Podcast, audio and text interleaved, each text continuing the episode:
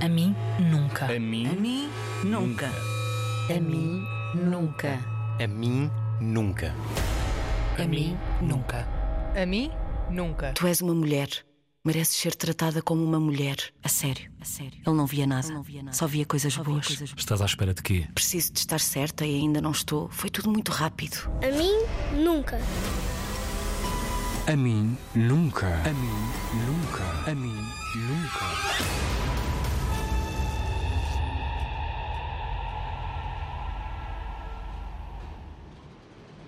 Um dia, um dia, um dia, ligou-me a dizer que tinha decidido vir viver para mais perto de mim.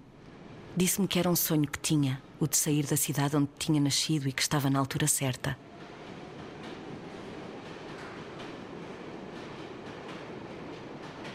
Eu fiquei assustada. Não queria nada que ele o fizesse por minha causa e disse-lhe.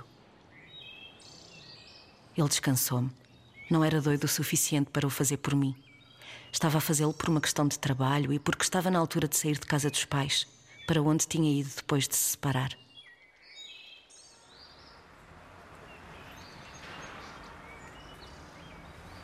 Arrendou um quarto perto de minha casa e, por muito que lhe pedisse para me dar espaço, estava sempre presente.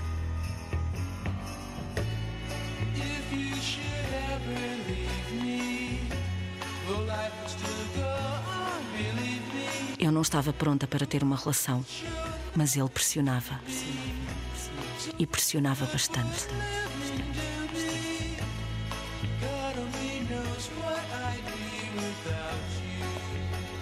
Por ele, já vivíamos juntos, mas eu não sentia que fosse algo que devesse fazer. Eu sabia que tinha de me pôr bem e decorar a minha separação, e para isso precisava de tempo. Tempo que ele teimava em não me querer dar, o que me fazia viver numa angústia tremenda. Tinha à minha frente um homem que parecia ter sido feito à minha imagem e que não devia desperdiçar. Mas não me sentia capaz de me meter noutra relação assim de cabeça. Sempre lhe o disse. Ele sempre desvalorizou. Dizia-me que eu não gostava dele o suficiente e que o maltratava dia após dia com as minhas indecisões. Disse-me que chegaria o dia em que deixaria de me dar como dava até então e que nessa altura.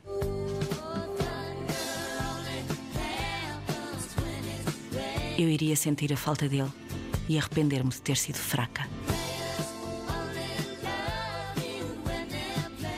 Num abrir e fechar de olhos, estava a viver comigo e com o meu filho.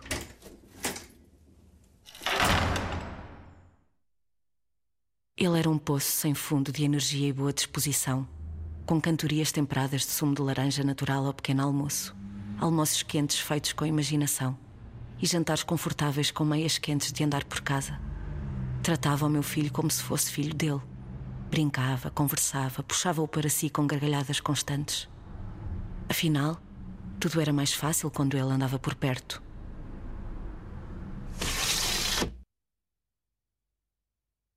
E eu lutava com todas as minhas forças para fazer desaparecer da minha cabeça a dúvida constante que tinha em relação a ele. Agora que olho para trás, percebo tanta coisa que não vi por cegueira da minha inconsciência e imaturidade. Se eu tivesse sabido respeitar-me, não teria passado por um décimo do que passei. Que vergonha. Que vergonha, sim. Tenho muita vergonha por tudo o que me aconteceu. Mas isso não me leva a lado nenhum. No dia em que eu lhe pedi que não fosse embora, ele transformou-se noutra pessoa. Uma das muitas que ele consegue e sabe ser. E é dessa pessoa que fala a minha história.